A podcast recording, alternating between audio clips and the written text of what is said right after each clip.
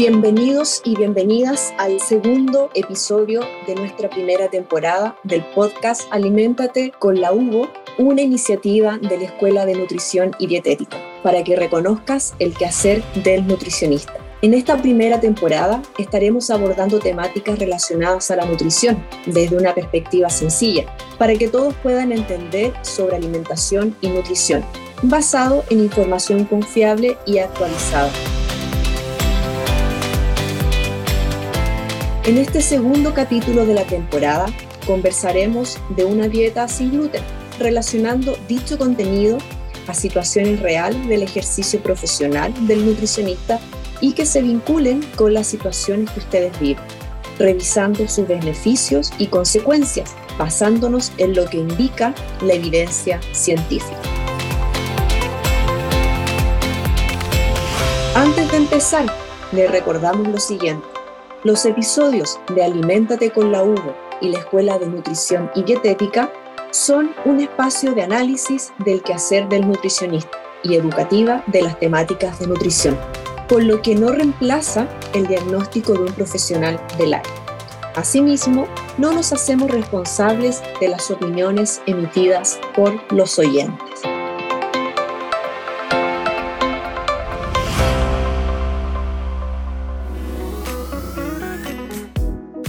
Hola a todos y a todas a este nuevo capítulo en donde hablaremos de una alimentación sin gluten. Me presento, soy Jimena Rodríguez Falleres, directora de la Escuela de Nutrición y Dietética y el día de hoy me estarán acompañando dos profesores de nuestra escuela, especialistas que trabajan en nutrición clínica, que es la profesora Carolina Pino, bienvenida a este segundo capítulo, y al profesor Raúl Piñuñuri, que ya lo han escuchado en el episodio anterior. Así que, profesores, les doy la más cordial bienvenida a nuestro podcast Aliméntate con la Hugo. Entonces, para ir ya entrando de lleno a este nuevo episodio, lo que primero quiero consultarle, profesora Carolina, es por qué nace la dieta sin gluten, cuándo nace, si nos puede comentar un poco y por qué nace desde su experiencia. Bueno, primero que todo saludarlos. Hola, ¿cómo están? Espero que todo bien. Eh, y respondiendo a tu pregunta, Jime, em, esta dieta nace porque es el único tratamiento actual para eh, las personas que tienen diagnosticado la enfermedad celíaca, ¿ya? Em, las personas que tienen esta enfermedad celíaca no pueden consumir gluten porque pueden presentar algunos síntomas gastrointestinales, ¿bien?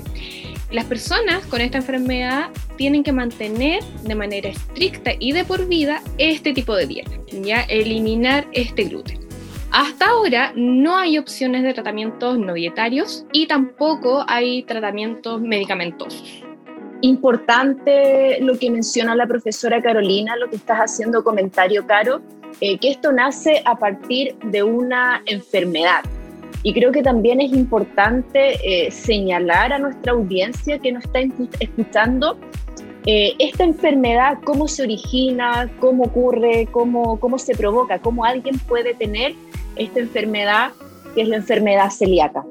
Hola Jimé, eh, primero que todo muchas gracias por la invitación y mira, con respecto un poco a la enfermedad celíaca, como para poder generar algún tipo de definición, esta es una enteropatía, que ¿Qué significa en términos prácticos que es lo que es una enteropatía? Eh, tiene que ver con una enfermedad que principalmente está afectando a nivel intestinal, ya sea intestino delgado, principalmente afecta al intestino delgado, también eventualmente podría afectar algunas zonas del intestino grueso, pero principalmente al intestino delgado. ¿ya? Eh, y también se caracteriza por ser autoinmune, quiere, que quiere decir que como que el propio organismo de alguna manera se ataca a sí mismo y por otra parte tiene que ver con que es una enteropatía autoinmune crónica, que quiere decir que es de larga, de larga data y se desarrolla de a poco, no es algo agudo que un día yo me despierto y soy celíaco.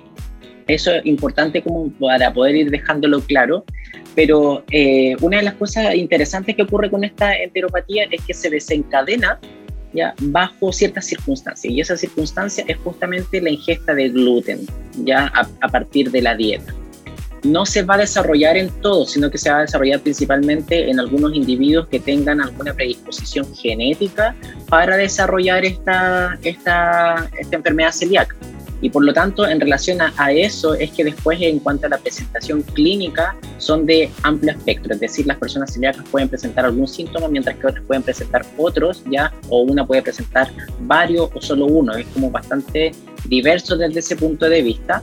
Eh, pero principalmente se enfocan en problemas que tienen que ver con cuadros diarreicos, cuadros de mala absorción a nivel intestinal, que finalmente desencadenan en comenzar a generar pérdida de peso, déficit de algunos nutrientes, etcétera. ¿Ya? Incluso hay algunos casos que, a pesar de que existen estos síntomas y que son los más clásicos, hay algunos casos en los que los pacientes son celíacos, pero son asintomáticos. Ya muchas veces no presentan, por ejemplo, eh, pérdida de peso, diarrea, pero a veces tienen como algunos síntomas ocultos, por ejemplo, déficit de algunos nutrientes, etcétera. Entonces, eh, estos son como casos más eh, atípicos y que no, no, son como lo más común. ¿ya? Entonces, esa es como más o menos un poco la definición y qué es lo que sucede con esta enfermedad celíaca. Pero también hay personas que, por ejemplo, pueden llevar a cabo esta dieta libre de gluten que, por ejemplo, tengan eh, alergia al trigo ¿ya? O, por ejemplo, también puede suceder que algunas personas eh, tienen sensibilidad al gluten, pero que no son celíacas, sino que presentan cierta sensibilidad a nivel intestinal. Esos son como más o menos para poder eh, englobar todos los tipos de, personas que pueden eh, requerir este tipo de dieta que mencionaba Carolina. Sí, y ahí también, como comenta el profesor Raúl, finalmente esta mala absorción, estas pérdidas de peso, deficiencias de algunos nutrientes, al tener, al contar con esta dieta nuestros pacientes que son estrictas, vale decir, libre de gluten, por supuesto que va a mejorar la morbimortalidad y va a reducir también el riesgo a complicaciones que afecten a la salud de los pacientes, como también se ha visto que podría ser el cáncer eh, gastrointestinal. Entonces, otra cosa que creo que también es importante que la audiencia le quede claro y es volviendo a, lo, a la primera pregunta en cómo comenzamos este podcast. ¿Qué sería entonces el gluten? Eh, porque hemos hablado del gluten, de esta dieta libre de gluten, pero ¿qué es el gluten? Si también nos podrían explicar para que en la casa o donde nos estén escuchando quede claro. Bueno, el gluten es un grupo eh, de proteínas rica en prolamina, ¿ya? Y esto lo podemos encontrar en diferentes cereales, ¿ya? ¿Como cuáles tenemos? Podemos encontrar gluten en el trigo, ya, en la cebada y en el centeno. Ya son los principales cereales que podemos encontrar estas eh, proteínas, ¿ya? En la industria alimentaria se utilizan bastante estos cereales debido al beneficio eh, con las características físico-químicas que presenta el gluten. El gluten, esta proteína, entrega viscosidad, elasticidad a los productos panaderos principalmente o productos horneados. Otra característica que entrega el gluten mejora la textura, la forma, retención de agua y grasas y también la extensibilidad de la masa. ¿ya? Entonces, la industria alimentaria utiliza eh, bastante em, estos productos de gluten por todos los beneficios que acabo de mencionar, principalmente por la elasticidad de la masa y la pegajosidad. ¿ya? Entonces, el gluten es, una, es un conjunto de proteínas ricas en prolamina. Eso es el gluten. Sumamente claro, eh, Caro, y aquí también leyendo datos de la frecuencia, prevalencia de enfermedad celíaca en nuestro país, en Chile, son bajos. Se estima que alrededor del 0,6 al 0,8% de la población presenta esta enfermedad, lo cual es muy bajo pero sí llama la atención el boom que hay hoy en día en lo que hay respecto a los productos sin gluten y que los están rotulando así y que finalmente en la industria se está considerando estos alimentos libres de gluten como finalmente una ventaja competitiva frente a otros productos. Ahí, Raúl, ¿qué, crees respecto a este ya boom, aumento de todos estos productos libre de gluten. Sí, efectivamente, eh, claro, como lo, hablamos delante, es que esta dieta nace justamente para pacientes celíacos, ya que más o menos eh, esas son más o menos las cifras a nivel nacional y a nivel mundial es aproximadamente no más del 1% de la población los que pueden tener enfermedad celíaca, pero en la práctica nos encontramos con que hay muchas personas que están comiendo alimentos que son libres de gluten sin necesariamente tener un diagnóstico que confirme que tienen esa enfermedad.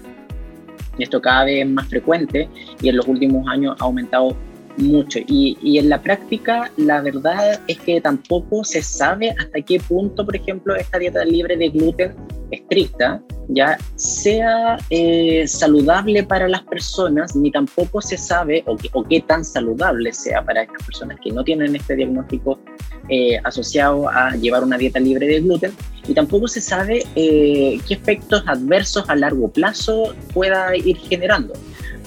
Eh, existen como algunas eh, referencias que podrían tener factores como más antiinflamatorios o menos inflamatorios que por ejemplo el hecho de consumir trigo, pero eh, esto principalmente se ve en enfermedad celíaca y en las enfermedades que están asociadas a llevar una dieta libre de gluten, no en la práctica como una persona sana que puede llevar una alimentación normal con inclusión de todo tipo de cereales eh, no, no, existen como datos de efectos adversos o qué tan saludable puede llegar a ser este tipo de dieta.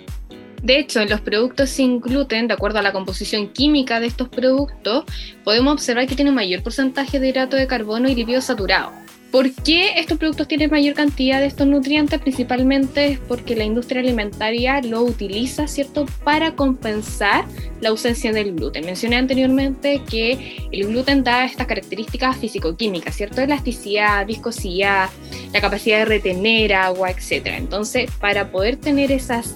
Eh, capacidades, ¿cierto? Para igualar estos productos sin gluten, le agregan estos nutrientes. Entonces tienen mayor porcentaje de hidrato de carbono y tienen mayor porcentaje de grasa saturada. Otra cosa importante mencionar, ¿cierto? Que los productos sin gluten son deficientes ya en minerales y vitaminas, con menos fortificación en comparación a, los equivalentes de los productos con gluten. Y hay un claro ejemplo, es el ácido fólico, ya que se encuentra eh, fortificado en el pan también podemos observar, ¿cierto?, que hay menor déficit de fibra, ya tienen menos fibra estos productos sin gluten. Y obviamente al observar, ¿cierto?, el rotulado, la composición nutricional de estos productos sin gluten, podemos claramente observar que hay menor calidad nutricional.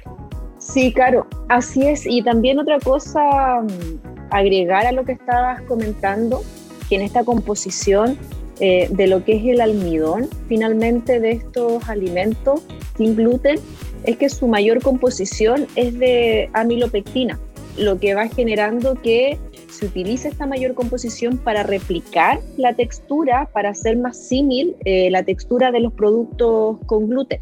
Pero ¿qué va generando o qué se ha visto esta amilopectina que va aumentando el índice glicémico de los alimentos, vale decir, tiene un índice glicémico eh, mucho mayor producto de la degradación de una enzima que es la alfa amilasa.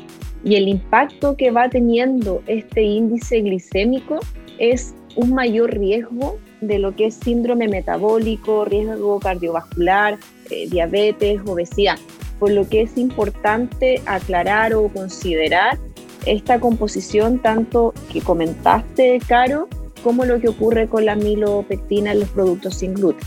Sí, ahí agregar que, bueno, el detalle cierto de que estos alimentos, por ejemplo, tengan un mayor eh, eh, índice glicémico, por ejemplo, y que, como mencionábamos, claro, que tienen una menor cantidad de fibra muchas veces, es importante quizá dentro de cuando uno hace una planificación de cómo vaya a ser la alimentación, tratar de que si yo quizá voy a comer algún cereal que eh, es sin gluten, quizá complementarlo con algún tipo de ensalada donde yo pueda aportarle una mayor cantidad de fibra y que de esa manera la respuesta eh, glicémica eh, se pueda ir manteniendo y no, no, genere tanto riesgo de desarrollar estas enfermedades como las que mencionabas tú, Jimé, que son principalmente cardiovasculares, obesidad, entre otras.